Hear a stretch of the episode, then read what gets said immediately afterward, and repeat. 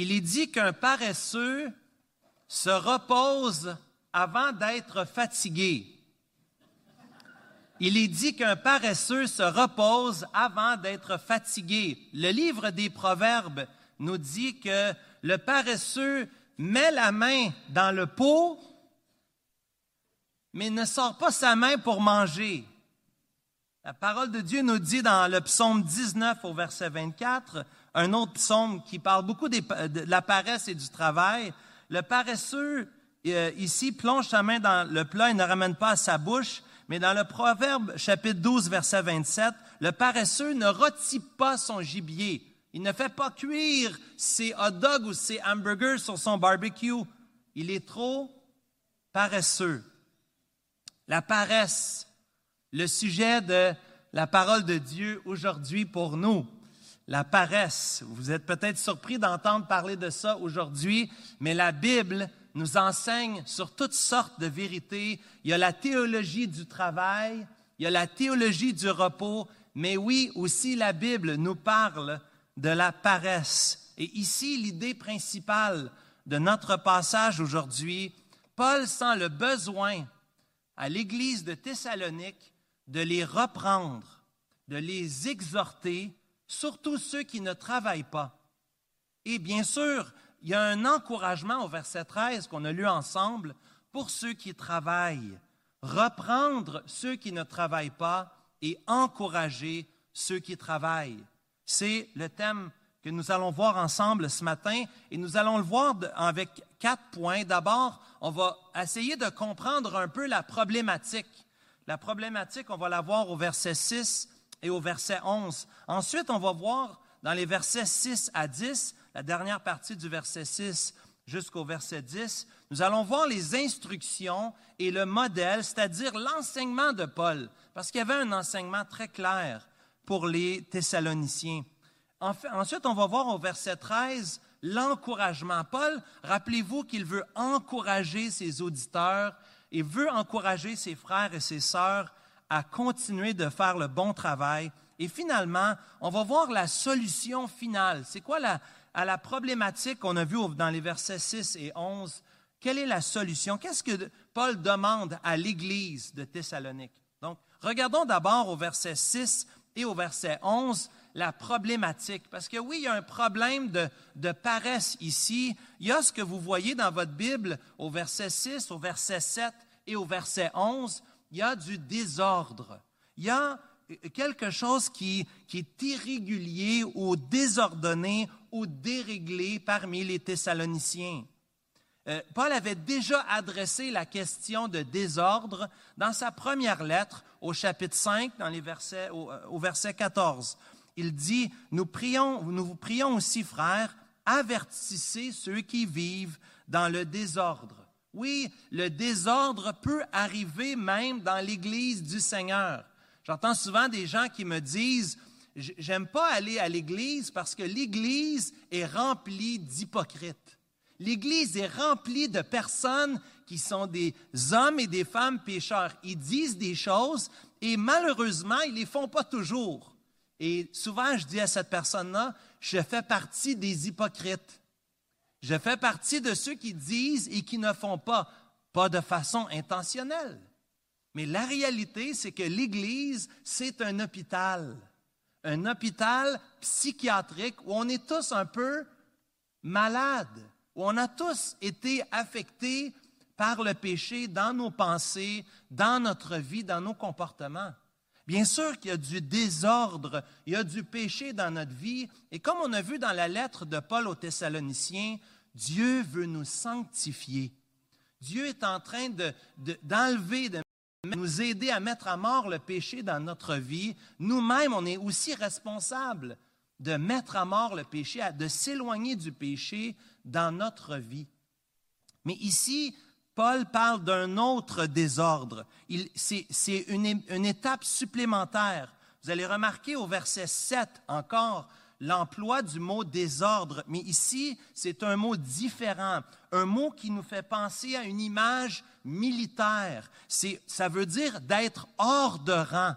On est en dehors du rang Vous connaissez les soldats, lorsqu'ils sont dans l'armée, ils sont bien placés, hein?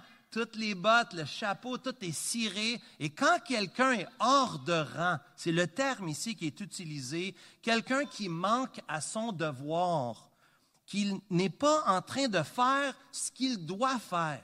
C'est en ce sens que Paul ici veut parler du désordre.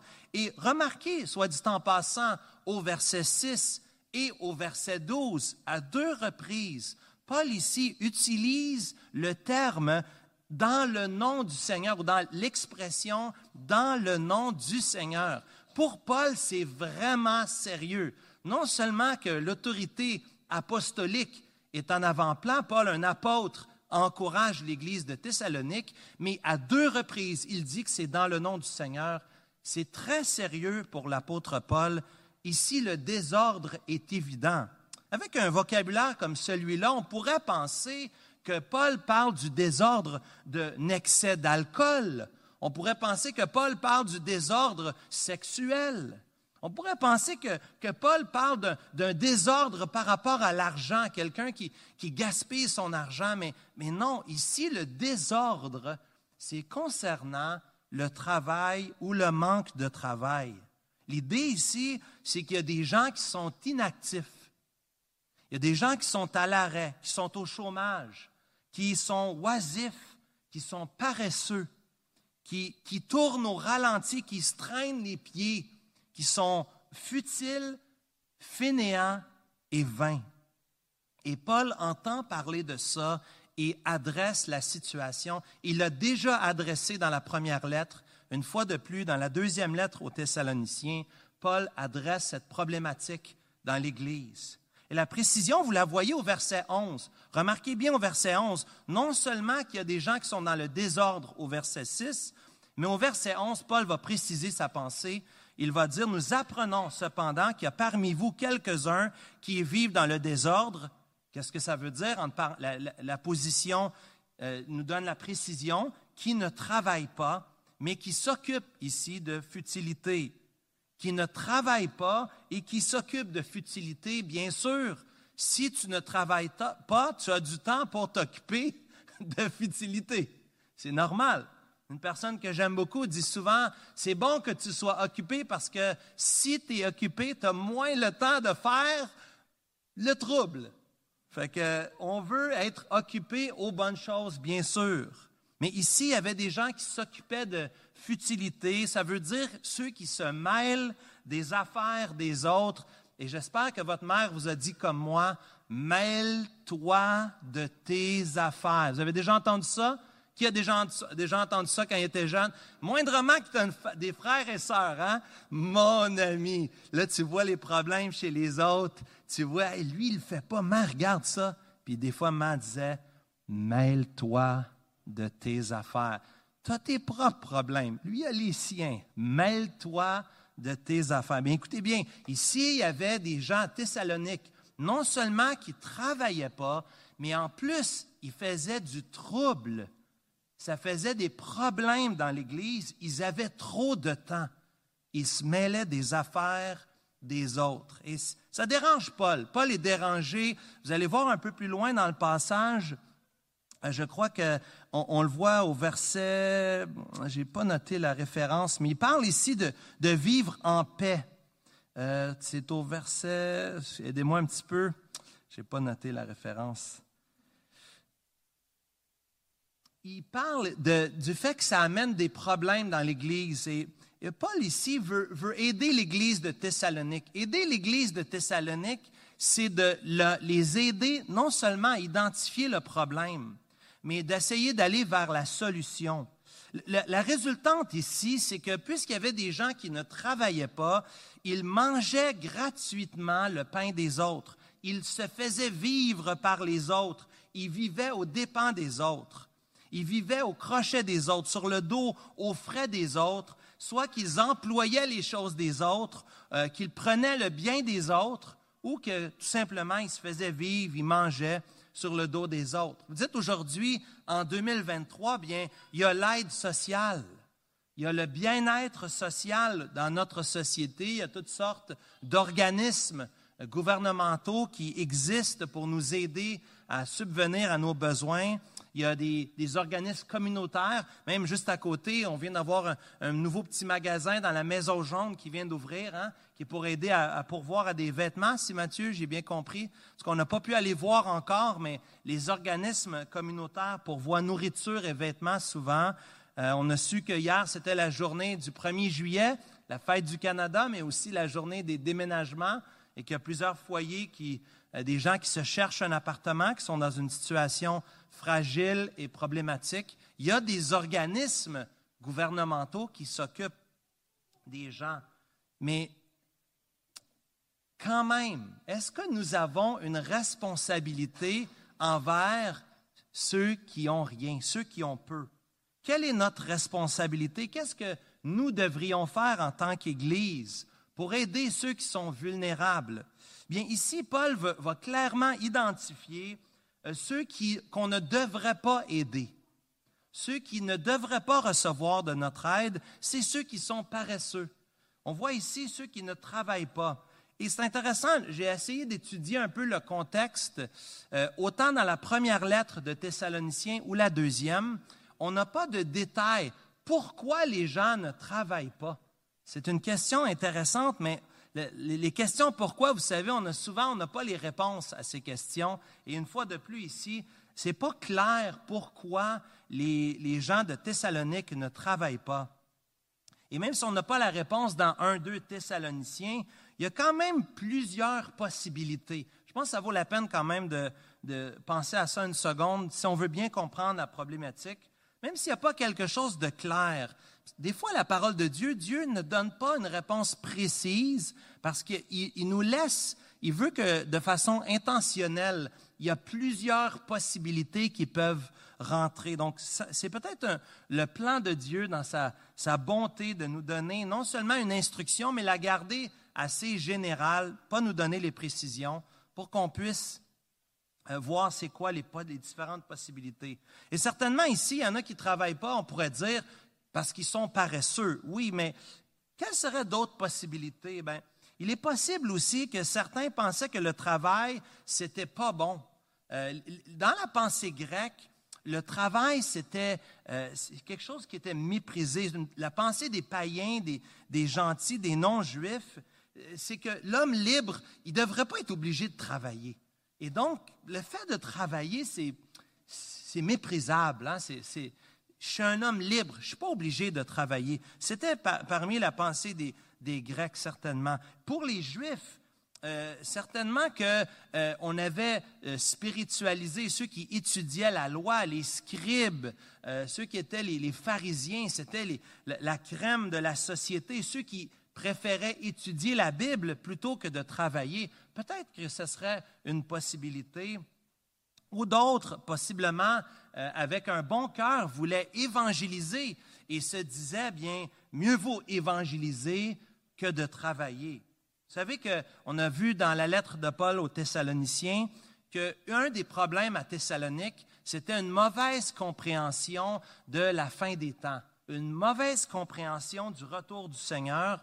Euh, ils avaient été mal enseignés, bien enseignés par Paul, mais mal enseignés par des perturbateurs, des hommes qui étaient venus pour euh, créer la bisbille, qui avait écrit des choses, qui avait dit des choses dans l'Assemblée.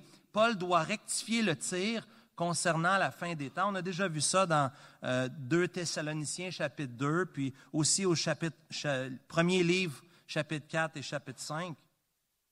Il est possible ici que certains frères croyaient que le retour du Seigneur était tellement proche, ça allait, arriver tellement bientôt que cela voulait dire que ça ne valait pas la peine de travailler. Mieux vaut étudier la Bible ou évangéliser, parce que de toute façon, le Seigneur revient bientôt. D'autres, peut-être, avaient tout simplement euh, euh, cette attitude du paresseux ou qui voyaient que le travail était méprisable. Peu importe. Euh, peu importe ici, Paul va rappeler deuxièmement, donc on a vu premièrement la problématique, mais deuxièmement, Paul va rappeler ici les instructions les instructions, le modèle qu'il a donné aux, Thessaloniciens. Regardez l'enseignement qu'il va donner aux Thessaloniciens. Deux choses. D'abord, dans les versets 6 et 10, Paul va rappeler les instructions qu'il a déjà données auparavant. Mais dans les versets 7 à 9, Paul va aussi donner le modèle. Non seulement qu'il a communiqué des vérités, mais il a aussi été un modèle de vie pour les Thessaloniciens. C'est ce que j'aime de la Bible. La Bible nous demande jamais de, de dire ou d'enseigner des choses qu'on ne fait pas nous-mêmes. Pourquoi Jésus est le meilleur enseignant qui a jamais marché sur la terre? C'est que tout ce que Jésus a dit, il l'a fait à 100 Il n'a jamais manqué en aucun commandement. Jamais. Jésus nous demande de faire quelque chose que lui-même n'a pas fait.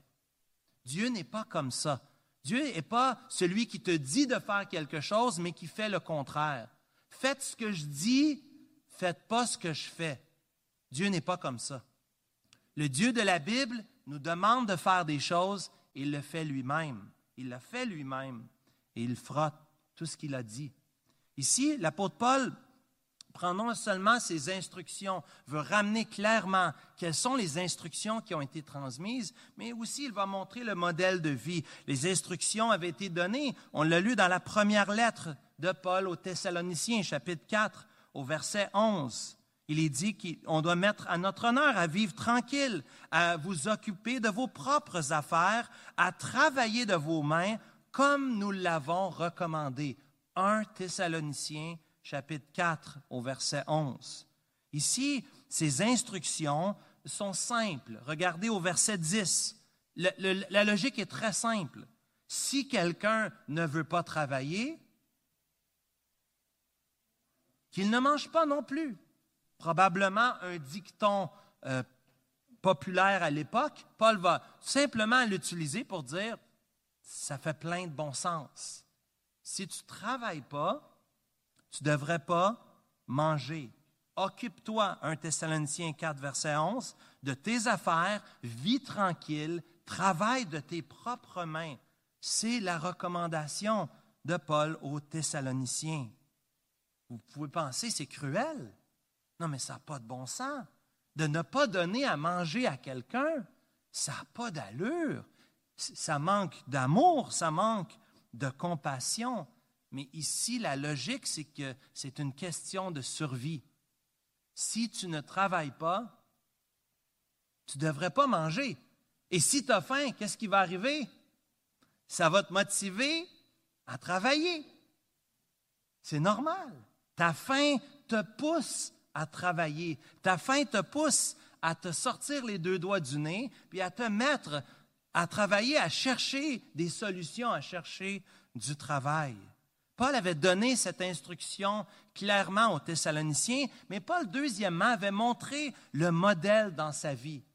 Oui, il avait enseigné, mais il, regardez dans les versets 7 jusqu'au verset 9, vous allez voir le modèle de Paul, le modèle des serviteurs de l'Éternel. Paul, il, pouvait dire dans 1 Corinthiens, Soyez mes imitateurs comme je le suis moi-même de Christ. Regardez, encore une fois, il va se donner en exemple. Ici, ce n'est pas de la vantardise. C'est pas qu'il est en train de se péter les bretelles. Regardez comment je suis bon. C'est pas ça. Regardez comment j'ai travaillé dur au milieu de vous. Comment j'ai été un exemple au milieu de vous. C'est ça le leadership. Vous voulez savoir c'est quoi le leadership? Le leadership, c'est de donner l'exemple. C'est premièrement une question de caractère, c'est deuxièmement une question d'exemple, et troisièmement, oui, c'est une question d'instruction, d'enseignement. Mais d'abord, le caractère et la vie d'une personne. Paul dit, regardez notre vie. Vous nous avez vus parmi vous. Vous avez vu comment on a travaillé dur. Vous remarquez au verset 8 l'emploi de, de termes comme le travail et la peine. Ça nous fait penser à la fatigue, la labeur, les obstacles. Mais on a aussi travaillé nuit et jour. Est-ce que Paul dormait? Probablement. Combien il dormait? J'aurais tendance à penser qu'il dormait peu, mais il dormait, mais il travaillait fort. Il était un modèle dans son éthique de travail. On n'a pas mangé gratuitement le pain de personne au verset 8. On n'a pas voulu être un fardeau, d'être lourd. Il y a une expression en arabe qui dit T'es lourd pour moi. Hein? hein? T'es comme un poids pour moi, t'es sur mes épaules. T'es lourd, je dois te porter. J'aime cette expression. C'est l'idée ici de ne pas être un fardeau. Tu rajoutes à mon fardeau, tu es un poids pour moi parce que tu ne travailles pas. Mais Paul dit, nous, on n'a pas voulu être un fardeau pour vous, les Thessaloniciens. Vous vous rappelez un Thessaloniciens 2, verset 9, premier livre. Vous vous rappelez, frère, notre travail, notre peine, nuit et jour à l'œuvre, pour n'être à charge d'aucun d'entre vous. Nous vous avons prêché l'évangile de Dieu. Ça fait deux fois, Paul répète la même chose parce que les Thessaloniciens n'avaient pas compris. Ils n'avaient pas compris. Ils avaient besoin que ça soit ramené devant eux pour qu'ils voient clairement. Pourtant, Paul dit à la fin du verset 8, on avait droit, on avait droit de, euh, verset 9 plutôt, on, voit que Paul dit, on avait droit de, prendre des, sous de vous, on avait le droit de, ne pas travailler en dehors de notre ministère. On avait l'autorité, on avait le droit de tirer un salaire pour le ministère pastoral qu'on a eu auprès de vous, auprès des Thessaloniciens. On le voit ailleurs dans 1 Timothée chapitre 5, versets 17 et 18 il est dit que celui qui dirige bien, qui se consacre à l'enseignement, il est jugé digne d'un double honneur, le deuxième honneur étant celui d'être rémunéré, de recevoir un salaire. Hein. Tu n'emmuselleras pas, 5, 1 Timothée 5, verset 18, tu n'emmuselleras pas le bœuf quand il foule le grain. C'est normal. Si tu veux que ton bœuf travaille, il faut que tu donnes de quoi manger. C'est logique. Paul dit, on, avait le droit de prendre un salaire parmi vous. C'est consistant avec la pensée ailleurs, mais il veut rappeler le geste intentionnel au verset 9. Nous avons voulu vous donner en nous-mêmes un modèle à imiter. Je ne sais pas si c'est Dieu, l'Esprit Saint, qui lui avait montré cela. Je ne sais pas si Paul avait vu les évidences déjà au début dans son, voyage à Thessalonique, euh, il y avait de la paresse dans l'Église. Je ne sais pas si c'est ça. Euh, parmi les jeunes convertis, s'il y avait une mauvaise compréhension, peu importe. Paul place un geste intentionnel ici de travailler de façon infatigable. Il est un modèle pour les Thessaloniciens, lui et les autres. Rappelez-vous que Thessaloniciens est écrite la lettre est écrite par Paul, mais il y a aussi Sylvain et Timothée qui sont avec Paul dans ce ministère. Et les Thessaloniciens avaient vu d'autres hommes de Dieu, leur éthique de travail, que les paroles et les actions allaient ensemble. Ici, il y a une intégrité. Doug Virgin dit que l'intégrité, c'est ce qu'on fait lorsque personne ne te voit. C'est ce qu'on fait quand personne te voit. Bien ici, les, les, Paul vivait devant les Thessaloniciens. Il a été un homme d'intégrité et il a été aussi un modèle à l'extérieur pour eux, malgré les obstacles, un modèle de travail. Il a été un modèle de travail pour eux. Peut-être que vous m'entendez aujourd'hui, il y a des jeunes parmi nous, puis vous me dites, travailler, ce n'est pas quelque chose qui m'intéresse vraiment.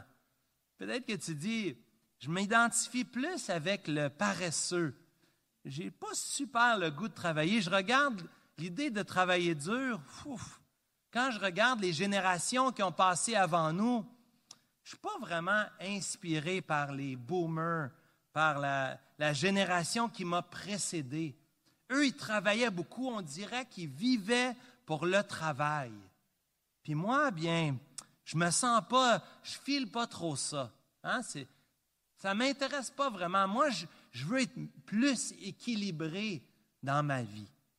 Bien, c'est toujours une question de perspective ici. Mais j'aimerais juste prendre ici un, instant pour vous faire une, une, toute petite théologie de ce que la Bible dit au sujet du travail. La Bible dit que le travail, c'est une excellente chose. Le travail existait même avant la chute. Vous saviez ça? Le travail existait avant le péché, avant la chute. Le, travail existait dans Genèse chapitre 2 au verset 15. Paul avait, euh, euh, Adam avait la responsabilité de cultiver et de garder le jardin. C'était son travail. Dieu lui avait donné ce travail-là. Dieu avait mis Adam pour être intendant de toutes choses dans le jardin, et cela incluait la cultivation, de prendre soin du jardin. Il y avait un travail, il y avait une responsabilité. Bien sûr, dans Genèse au chapitre 3, vient non seulement le péché, mais aussi la malédiction du péché, ce qui a fait que l'homme a dû travailler à la sueur de son front, le travail étant maudit, faisant partie de la malédiction. Si vous vous demandez pourquoi on a souvent mal à la tête, hein, souvent c'est des casse-têtes, même ceux qui travaillent dans un bureau, on travaille fort, on travaille dur, bien, ça fait partie de la malédiction du péché, bien sûr, que le travail est difficile. Il reste que le travail existait bien avant la chute. Et le travail, c'est bon. En passant, notre Dieu est au travail. Vrai? Dieu est le grand travailleur. Il a créé toutes choses par sa parole puissante. Il soutient toutes, choses par sa parole. La parole de Dieu nous dit qu'il travaille parce qu'il est un Dieu juste. Il est aussi un Dieu qui sauve.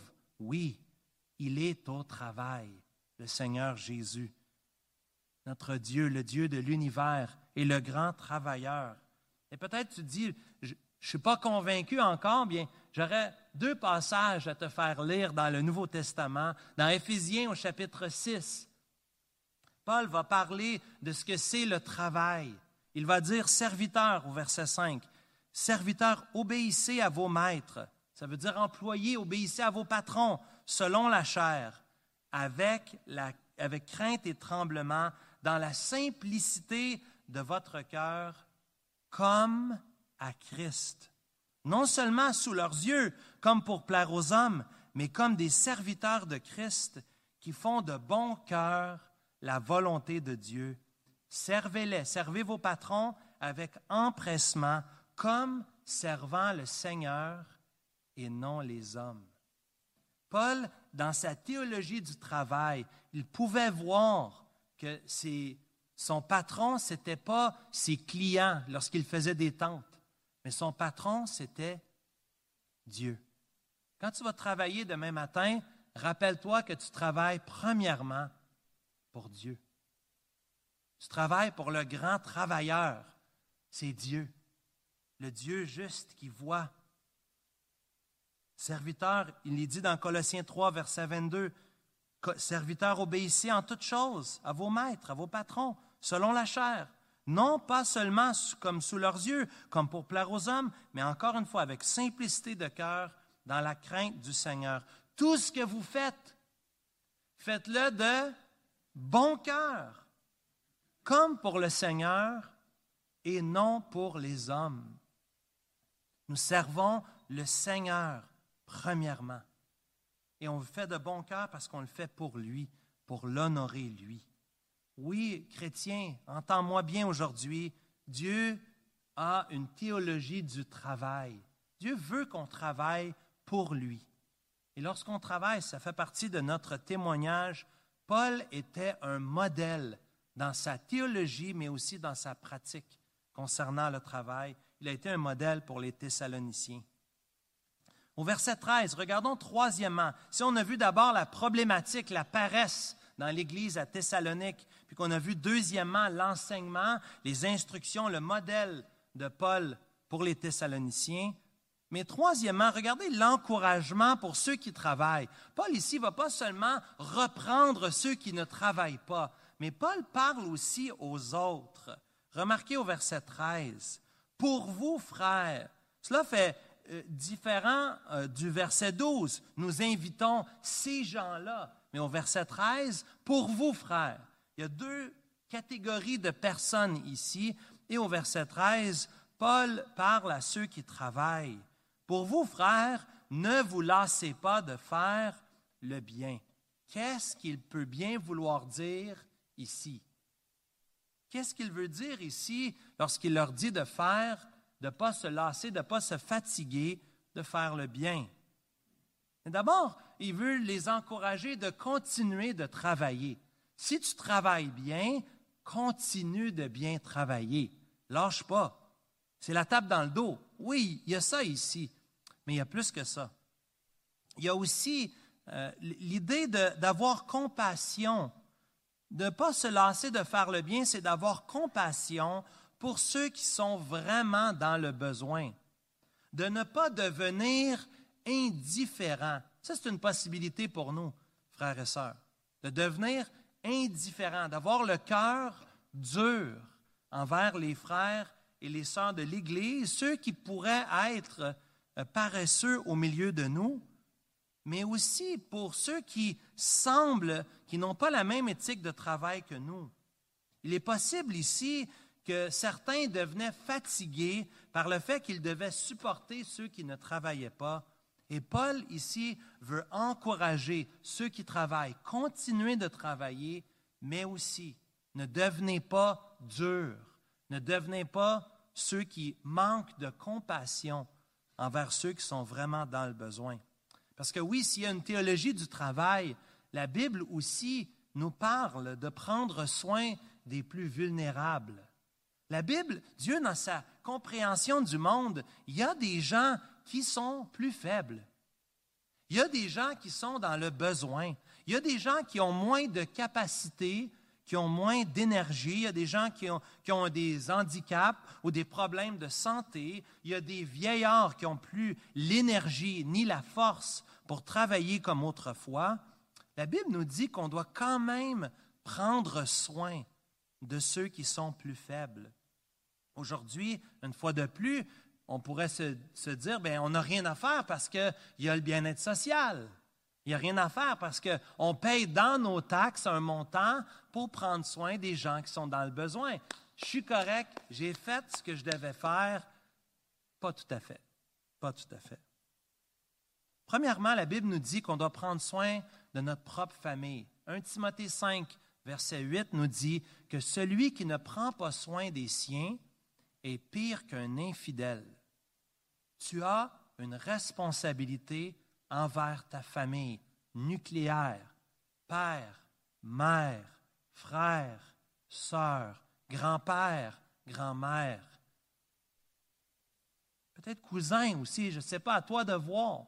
Mais nous avons une responsabilité de prendre soin de notre propre famille. On ne peut pas s'en laver les mains. Oui, mais, oui, mais, oui, mais. J'entends souvent des oui, mais nous avons, la Bible nous dit, 1 Timothée 5, verset 8, nous avons une responsabilité envers notre propre famille d'en prendre soin. Oui, c'est notre responsabilité. Et il y avait des contraintes, soit dit en passant. Dans le même passage d'un Timothée chapitre 5, Paul va parler des veuves, des veuves, celles qui sont réellement veuves. Quelles sont ces, femmes qui sont réellement veuves? Mais celles qui avaient plus de 60 ans. Celles qui avaient moins de 60 ans étaient encouragées de se remarier, étaient encouragées de, reprendre avec un autre mari, qu'elles viennent sous le soin, le bien-être d'être avec un autre mari. Mais que les veuves de plus de 60 ans étaient de plus de 60 ans, l'Église avait une responsabilité envers elles. Bien sûr, la famille d'abord, 1 Timothée 5, verset 8, mais aussi l'Église. Nous avons une responsabilité les uns envers les autres.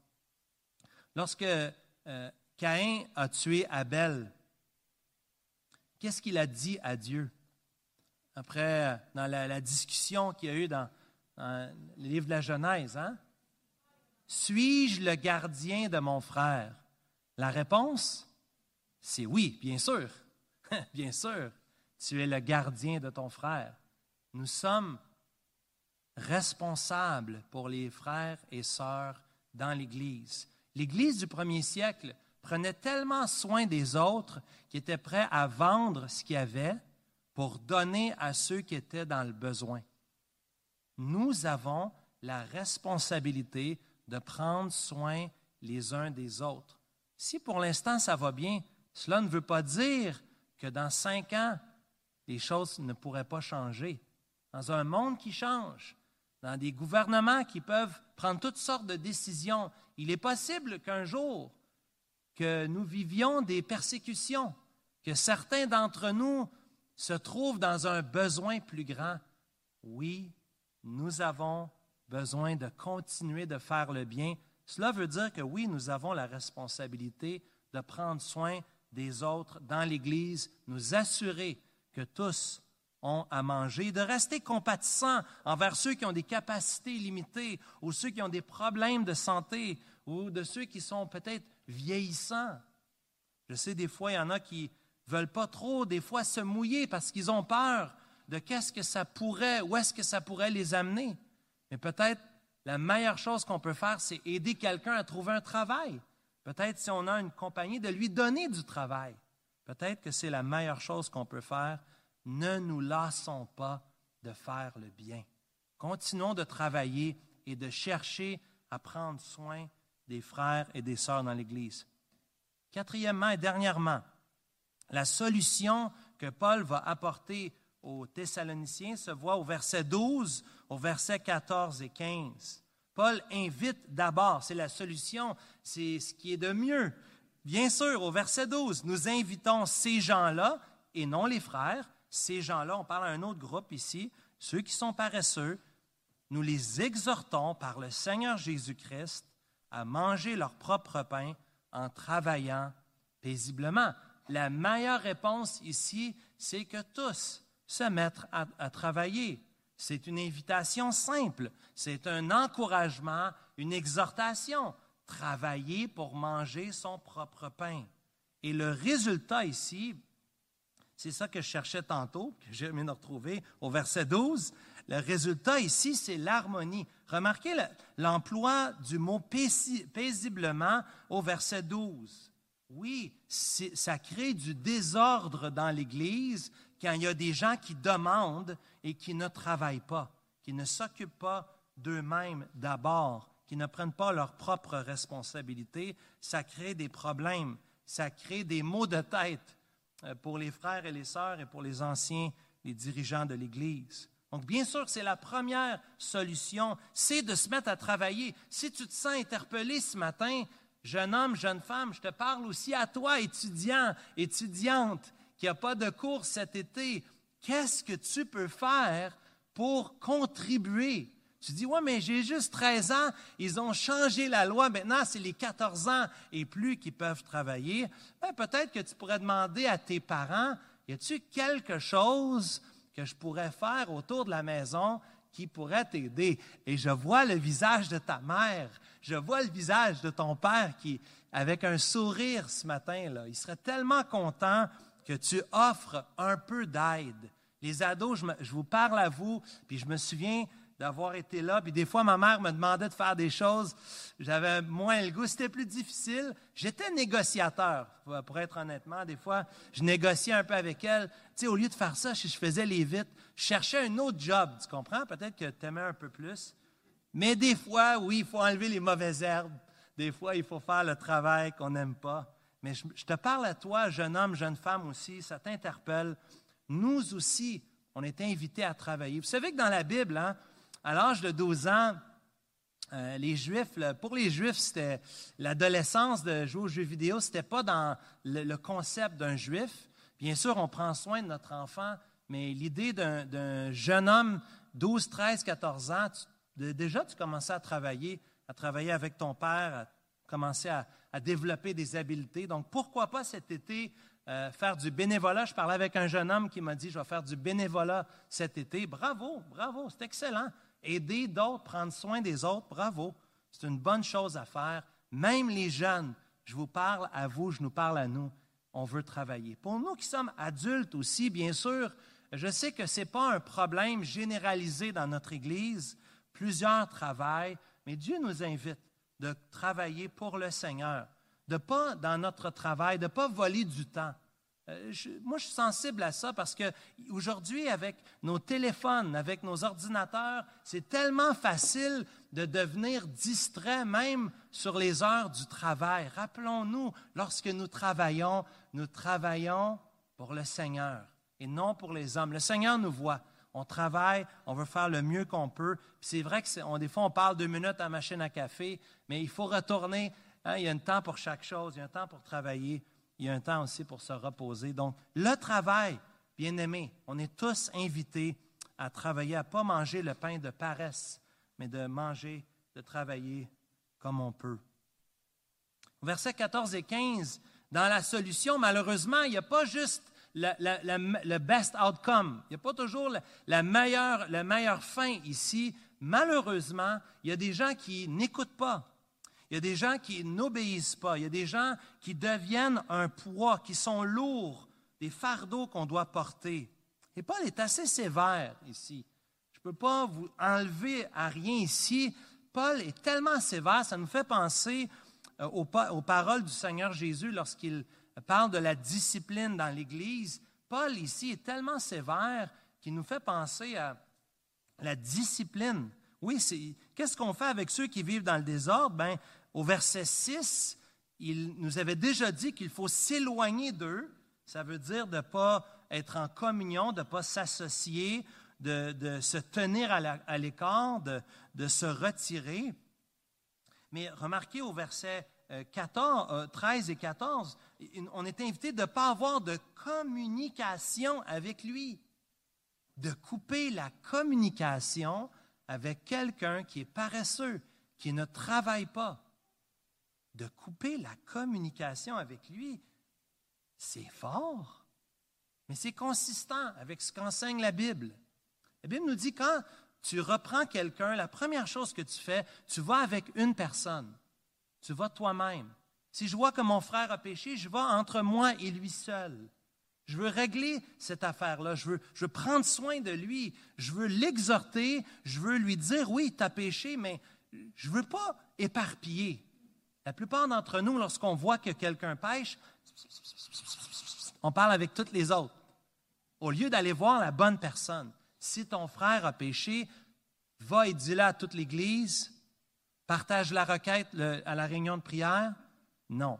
Si ton frère a péché, va et reprends-le entre toi et lui seul. C'est la première responsabilité que nous avons. Mais deuxièmement, si mon, ma sœur n'a pas écouté après le premier avertissement, je vais voir ma sœur. J'amène avec elle un témoin. J'amène avec elle quelqu'un qui l'aime aussi, puis qui a à cœur son bien-être. Je vais voir ma sœur avec un témoin, puis je lui dis, ma sœur, je suis venu te voir une fois, tu n'as pas compris. Écoute, ma sœur, écoute, ma sœur, il faut que ça change, ça ne marche pas. Reprends, repens-toi. Mais troisièmement, dans la discipline, il y a une troisième étape. Si quelqu'un n'a pas écouté lorsqu'on est venu à une reprise, n'a pas écouté lorsqu'on est venu avec une deuxième personne, la troisième étape de la discipline, c'est de le dire à toute l'Église. Maintenant, on peut faire la première étape plusieurs fois. On peut faire la deuxième étape plusieurs fois. On peut le faire sur plusieurs semaines et plusieurs mois. Mais à un moment donné, on n'aide pas la personne de ne pas lui dire la vérité et de ne pas la reprendre. Quand tu vas voir ton médecin, des fois, le médecin, il dit des choses que tu n'aimes pas entendre, mais il fait son travail. Ta pression est haute, fais attention à ton poids. Hein? Fais de l'exercice, bois de l'eau. Hein? C'est toujours. Mais le, médecin fait le travail. Si moi, je ne veux pas écouter, à un moment donné, je vais vivre les conséquences naturelles. Dans l'Église, ce n'est pas tout à fait comme aller chez le médecin. Ici, on est une famille. Et parce qu'on est une famille, si quelqu'un pêche, nous avons la responsabilité d'aller le reprendre. Et ici, la troisième étape, c'est une étape qui est difficile pour nous. Il faut se l'avouer. C'est difficile de dire que je n'entrerai pas en communication avec quelqu'un. C'est difficile de dire que dans 1 Corinthiens chapitre 5, je ne vais pas manger avec quelqu'un, je ne vais pas m'associer avec cette personne-là. Nous sommes des chrétiens. Dieu nous demande d'aimer nos ennemis. Mais pourtant, lorsque quelqu'un parmi nous pêche et persiste dans son péché, Dieu nous demande d'avoir une séparation Notez ce mot-là, séparation corrective. Le but n'est pas de couper les ponts pour toujours. Le but, on le voit ici au verset 14, le but c'est qu'il éprouve de la honte. La honte, si on n'a rien fait, on peut rejeter la honte. L'ennemi souvent va utiliser la honte pour essayer de nous faire sentir mal. Mais si tu n'as rien fait de mal, tu n'as pas à avoir honte. Mais si tu as fait le mal, c'est normal que tu te sentes coupable. C'est normal que tu as honte. Et ici, ce sentiment de honte, ce sentiment d'un malaise, ça fait partie de la séparation corrective. Le but étant de gagner la personne et de lui faire réaliser. Il faut que quelque chose change. Je ne peux pas juste faire comme si de rien n'était. Tu n'as pas écouté lorsqu'on t'est allé te voir un à un. Tu n'as pas écouté lorsqu'on est allé te voir avec deux ou trois témoins. Maintenant, il doit y avoir quelque chose qui se passe pour que tu réalises. On ne va pas avoir de, de relation, on ne va pas faire de commerce dans d'autres traductions, j'ai trouvé que certains ont dit qu'il ne faut pas avoir de commerce avec cette personne-là. Il ne faut pas avoir de relation, de ne pas manger avec cette personne-là. Au verset 14, il dit de le noter. Notez-le. Comment on fait pour noter ça? Est-ce que c'est, on le note à la réunion de membres? Peut-être. Mais c'est certain qu'on veut signaler, on veut que ce soit évident. Ce frère, cette sœur-là disent quelque chose, mais ils ne le font pas. Et dans ce cas-ci, ici, ils sont paresseux. Probablement ici qu'on couperait même le repas du Seigneur. Vous comprenez que le repas du Seigneur, lorsqu'on l'a pris dimanche dernier, on a pris le repas du Seigneur en famille. C'est un signe d'unité. Si quelqu'un désobéit, il est désuni, il est hors de rang, il vit dans le désordre, bien sûr. Il ne prendra pas le repas du Seigneur ou il ne participera pas au repas agapé après, parce que prendre le repas agapé, pour quelqu'un qui est paresseux, qui ne travaille pas, c'est en train de donner de la nourriture à quelqu'un qui devrait avoir faim et qui devrait vouloir travailler. Bien-aimés, en conclusion aujourd'hui, nous avons devant nous un message qui nous rappelle l'importance de travailler pour Dieu, de travailler pour le Seigneur en toute quiétude. J'ai entendu un frère qui m'a témoigné cette semaine qui, avait un peu d'incertitude dans son travail. Il m'a partagé que il y avait euh, possibilité même qu'il perde son emploi. Mais j'ai tellement aimé son attitude lorsqu'il m'a dit, le Seigneur va prendre soin, le Seigneur va s'occuper de moi. Et comme de raison, Dieu a pourvu d'une façon incroyable, finalement, non seulement qu'il a, a, son travail, mais encore plus de travail avec la même entreprise. Merci Seigneur. Hein? Dieu prend soin de tous nos besoins, n'est-ce pas? On peut travailler en toute quiétude. Demeurons fermes. Travaillons non seulement du lundi au vendredi, mais travaillons aussi pour le Seigneur lorsqu'on sert notre famille le samedi, lorsqu'on vient le dimanche. On est ici pour, dans notre activité pour adorer Dieu. Deuxièmement, reprenons-nous les uns les autres. Si ce matin, on, on, tombe dans la paresse, on glisse dans la paresse, on fait des choix, on peut se le dire entre nous sans tomber dans le jugement ou la critique mais de le dire avec amour. Écoute, mon frère, ça se peut-tu que tu pourrais mettre un peu plus d'effort? Comme parents, des fois, on fait ça avec nos enfants lorsqu'on vient le temps des bulletins. Hein? hein? Des fois, on dit continue, mets des efforts. Hein? Ça peut faire partie de reprendre quelqu'un doucement, mais des fois, s'il y a des gens qui vivent dans la paresse, bien sûr, on doit les reprendre plus sévèrement. Troisièmement, occupons-nous de nos affaires plutôt que des futilités on l'a vu euh, au tout début, mais c'est important comme, conclusion. Mêlons-nous de nos affaires. Romains chapitre 14 nous parle de ça. D'avoir dans l'Église, d'être capable d'accueillir des gens, d'accueillir des gens qui sont différents. Mêlons-nous de nos affaires. Si quelqu'un, si c'est pas un péché, c'est ses choix. Peut-être qu'il veut vivre plus simplement, plus modestement. C'est bien correct, ça. C'est pas nécessairement un péché. Et finalement, en terminant ce matin, rappelons-nous que Dieu est le grand travailleur, que Dieu est celui qui a travaillé le plus depuis toute éternité, qui a travaillé, c'est lui qui a créé non seulement le monde dans lequel nous voyons, mais Dieu, la parole de Dieu nous dit qu'il va recréer le monde, il va faire des nouveaux cieux, une nouvelle terre. Rappelons-nous le travail de Dieu, l'œuvre du Seigneur Jésus-Christ, l'œuvre principale, bien sûr, étant celui de mourir à la croix, de se donner lui-même comme Seigneur et Sauveur pour mourir pour nos péchés. Seigneur Jésus n'a pas été paresseux. Il a quitté le trône, lui qui était assis à la droite de Dieu. Il est descendu, il a vécu, il a travaillé comme charpentier, il a travaillé aussi comme missionnaire pour annoncer la bonne nouvelle du Sauveur. Et il est allé jusqu'à la croix, il s'est rendu obéissant, même jusqu'à la mort, même jusqu'à la mort de la croix. Seigneur Jésus, nous te remercions ce matin. Nous voulons euh, certainement t'honorer, te glorifier. C'est toi l'auteur de la vie. Tu es l'auteur de toutes choses, incluant le travail. Nous te bénissons, Seigneur. Tu as voulu que nous travaillions à ton image. Comme toi, tu es le, le Dieu qui travaille. Nous sommes invités, nous, ta créature, à mettre nos facultés cognitives, le jus de bras, tout ce que nous avons, le mettre à ton service pour l'avancement de ton œuvre. Rappelle-nous, Seigneur, lorsqu'on retourne travailler demain matin, que nous travaillons pour toi. Nous te servons toi. Donne-nous ta joie, Seigneur, de savoir qu'on fait toutes choses pour te glorifier et t'honorer. Seigneur, je prie pour ceux qui n'ont pas encore saisi l'ampleur de ton travail, tout ce que tu as fait à la croix pour eux. Nous prions, Seigneur, qu'ils puissent se tourner vers toi aujourd'hui, être sauvés, se repentir et placer toute leur confiance en toi. Parce si quelqu'un se sent euh, paresseux dans l'Église, qu'il puisse aujourd'hui, avec cette parole, se mettre au travail pour toi.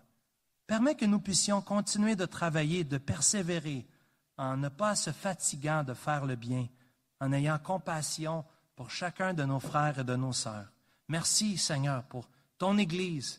Merci pour ce pays, Père. On veut quand même, en terminant, te louer pour le pays du Canada. Merci, Seigneur, pour tes riches bontés envers nous. Nous te remercions et te bénissons dans le nom de Jésus-Christ.